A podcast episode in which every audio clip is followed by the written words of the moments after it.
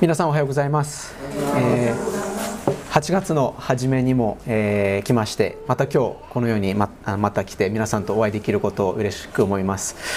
えー今日のメッセージのための聖書箇所マタイの福音書、えー11章あ言うの忘れましたけどあの前回と同じようにあの妻と娘も来て今後ろの方にいます。ちょっと娘の泣き声がたまに聞こえるかと思うんですけれどもまだ生まれたばかりです。はい、えー今日の聖書箇所はマタイの11章28節から30節です、えーこの聖書箇所はあの多くの教会の看板によく書かれてある聖書箇所です、えーよく目にしているかもしれません。私の所属している OMF という宣教団体もその日本本部千葉にある日本本部にあ日本本部のその看板にもこの同じ、えーマタイの11章28節から30節の言葉が書かれてあります、まあ、よく目にしている、えー聖書箇所また読みよく目にしている言葉だと思うんですけれども今日は皆さんと共に、えーこの聖書箇所でか、えーこの聖書箇所が何と言っておられるのか考えてみたいと思います、えー初めに一言お祈りします。神様今日の聖書箇所からどうぞ語ってください。この箇所からのイエス様の招きはどういう招きなのかさらによく知ることができますように。聖霊様が共にいて助け導いてください。イエス様の皆によって祈ります。アーメン。イエス様はこの、えーこの聖書箇所で全て疲れた人重荷を負っている人は私のもとに来なさいと言っています。さまざまな状況にあって、えー疲れている人精神的に、肉体的に疲れている人そして霊的に上乾きを感じている人は私のもとに来なさい。とイエス様は言っています。そして招いています。私が疲れているあなた方を休ませてあげます。と言っています。この世が与えられないイエス様しか与えられない安らぎは何でしょうか？どのような安らぎでしょうか？イエス様しか与えることのできない安らぎは魂の安らぎです。魂のこの魂の安らぎは、えーまあ、大きく分けて2種類、えーあります。2つあります。まず1つ目のイエス様が与える魂の安らぎは永遠の命の安らぎです。これは時の終わりに天の御国で神様の身元で永遠に生きること。天国の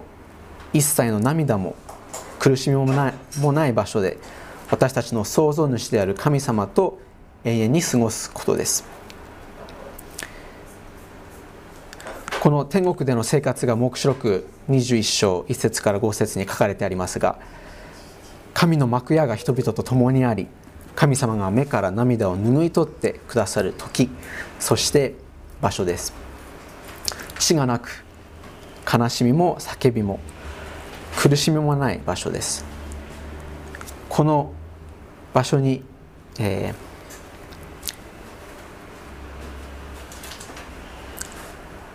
えーこの永遠の命の安らぎ、まあ、天国で味わえるこの安らぎというのはイエス様の十字架での贖いの技を信じた全ての人々に与えられると保証されている保証されています。イエス様が十字架にかかって罪のために死んでくれたということを信じた人々全てに与えられていると保証されている安らぎです。天国では神様のもとで完全な平安を持つことができます、はい、2つ目のイエス様が与える魂の安らぎは今この地上でのどのような状況の中でも過酷な状況や厳しい状況の中でも得られる安らぎです。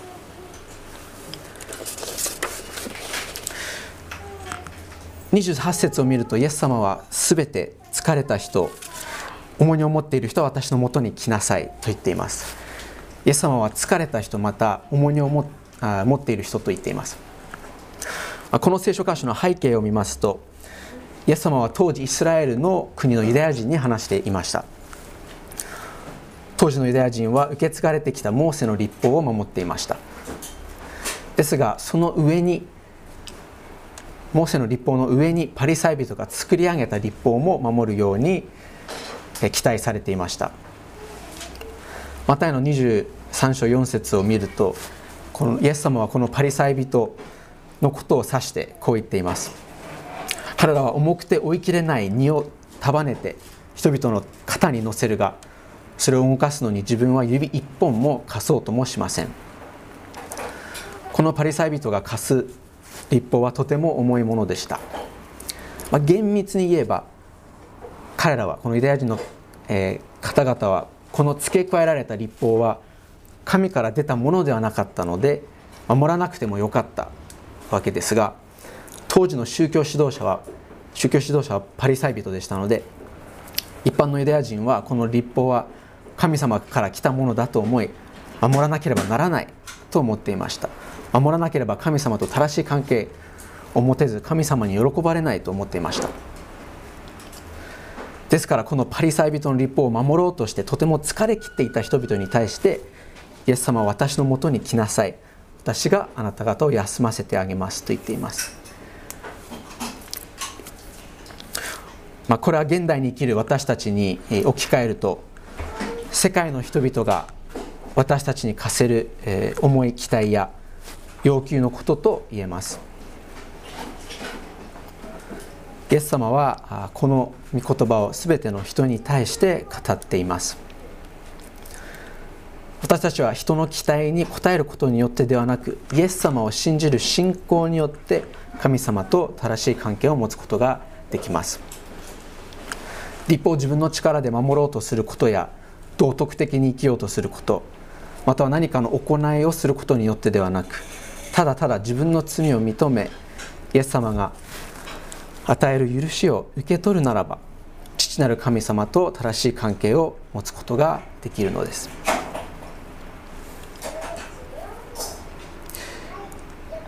イエス様は私たちに彼のもとに来て休むように呼びかけていますが29節を見ると「私のくびきを追いなさいえ」とも言っています。少し不思議だと思わないでしょうか。休むイエス様のもとに来て休んでください。と言っていると同時にくびきを追ってください。働いてください。と言っているような気もしますね。これはどういうことでしょうか。イエス様がここで言っていることは私たちがしなければならないことは何もないと言っているわけではありません。しなければならないことはあります。それはイエス様のおっしゃる戒めを行うことです。イエス様に従うことです。ですがイエス様がイエス様ご自身が柔和でへり下っている方であるのでイエス様の戒めを守ることは重いにではなくなるのです。これは世が私たちの肩に課せる要求とは全く違うものです。第一ヨハネのヨハネ5章3節では神の命令は重荷とはなりませんと書かれてあります。29節にはこのくびきという言葉が出てきますがこれはどういうものなのかちょっと見ていきたいと思います。くびきというのは畑を耕したり荷馬車を牛に引っ張らせる時に2頭の牛を歩調を合わせて一緒に働かせることができるように牛の背中につける道具です。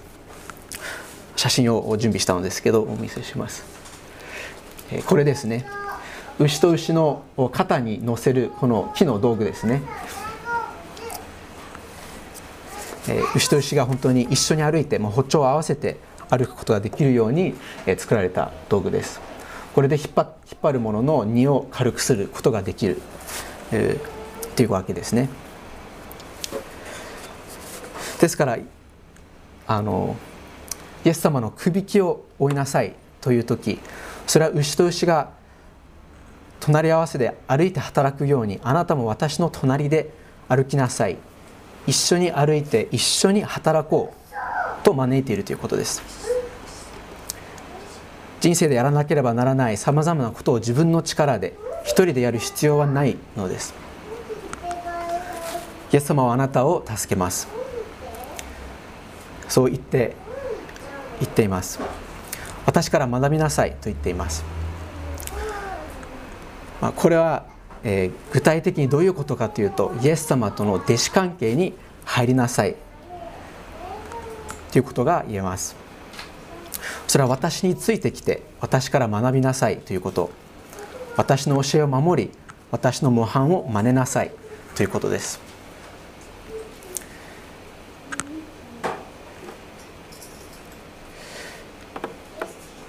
イエス様は30節で私の荷は追いやすく私の荷は軽いからですとおっしゃっています。イエス様はなぜこのように言うことができるかというとイエス様は私たちに仕えるために来られたからです。マルコの福音書10章45節では人の子も仕えられるためではなく仕えるためにまた多くの人のための贖いの代価として自分の命を与えるために来たのです。と書かれてあります。イエス様が私たちに仕えているのです。だからイエス様のくびきは追いやすく軽いのです。私たちは私たちに仕えてくれたマスター、えー、まあ、主人と共に働いているのです。イエス様は私たちにイエス様はイエス様は自分の権威を私たちの上に振るい厳しく従えというようなマスターではありません。イエス様は身を低くしてかがんで私たちを下から押し上げ仕えてくれたのです。イエス様が十字架にかかり、えー、まあ、かかる時に鞭を打たれ足と手を釘で差し通され肺が押しつぶされ呼吸困難になり何時間も苦しんでくれました。このイエス様の愛を見る時にイエス様のくびきを追いイエス様を愛し人々を愛するというイエス様の戒めを守ることは喜びとなるのです。これは私たちがもうすでにイエス様の深い愛をいただいているからです。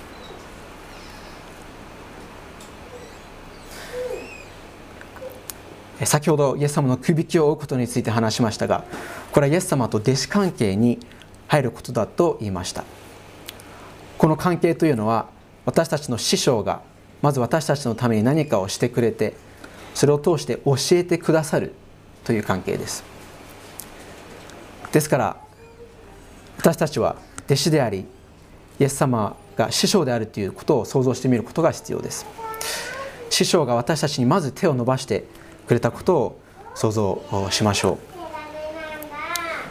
イエス様は弟子たちに、えー、ただ人の足を洗いな洗いなさいと言ったのではなく実際に弟子の足を洗ってあなた方も同じようにしなさいと言われました。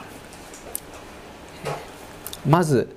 私たち自身に愛を示すことによってそしてそれと同じようにしなさいと言ってるんですね。まずイエス様が私たちのために愛を示してくださる。そして同じようにしなさいという。これがイエス様の弟子訓練です。えー、もし今日ここにいる人たちの中で疲れている人がいるならばあイエス様のもとに行くことをお勧めします。彼のもとで安らぎを得てください。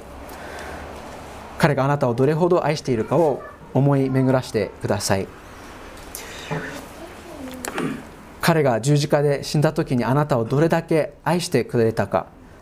そして今もあなたに仕えることによって愛してくださっていることを思い出してください。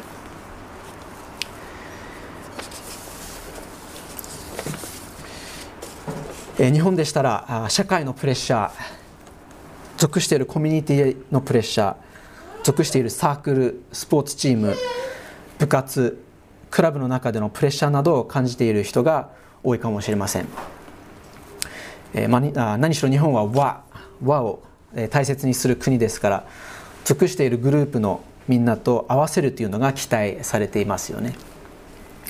ですから自分がやりたくないと思っていることがあってもやるのが当たり前やらあやらなければならないという雰囲気になってこれで、えー、疲れてしまうこともあると思います。私たちには神様があらかじめ備えて準備してくださったあなたしかできないこと神様があなたにユニークに与えているタスクがあります。他の人の目社会の目社会の当たり前に、えー、合わせないといけないと思って神様があらかじめあなたのために備えた、え、良い行いではなく他の人の目を気にしてもともとやるようにデザインされていないことをやってしまうことがあります。もうもしこうしているならば疲れると思います。あなたが本当にすべきことが何であるかまた今やっていることの中で人からのプレッシャーや恐れによってやってしまっていることはないでしょうか。神様ご自身があなたに与えたことなのかそれとも他の人から来るプレッシャーや期待から来てやっているのか祈って見分ける必要があります。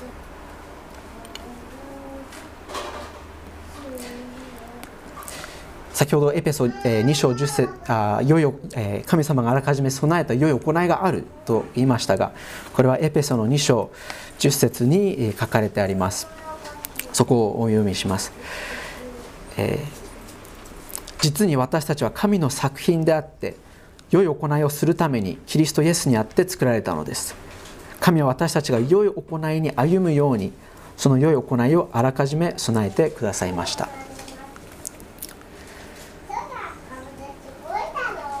この神様が備えてくださった良い行いまたそのイエス様の与えてくださるくびきを追うなら魂の安らぎを得ることができるできます。人が与える期待ではなく神様が与えてくださる良い行いに歩みましょう。お祈りします。天の地なる神様イエス様を通して私たちに示してくださったその愛を感謝します。本当に、え私たちが福音をかみしめ本当に神様の愛に、えどっぷり浸かることができますように、え助けてください。本当に私たちが、えイエス様によってすでに受け入れられているイエス様を信じているならばイエス様に受け入れられているということを知り、えもうすでに完璧にされているということを知ることができますように人の期待やプレッシャーに応えることによって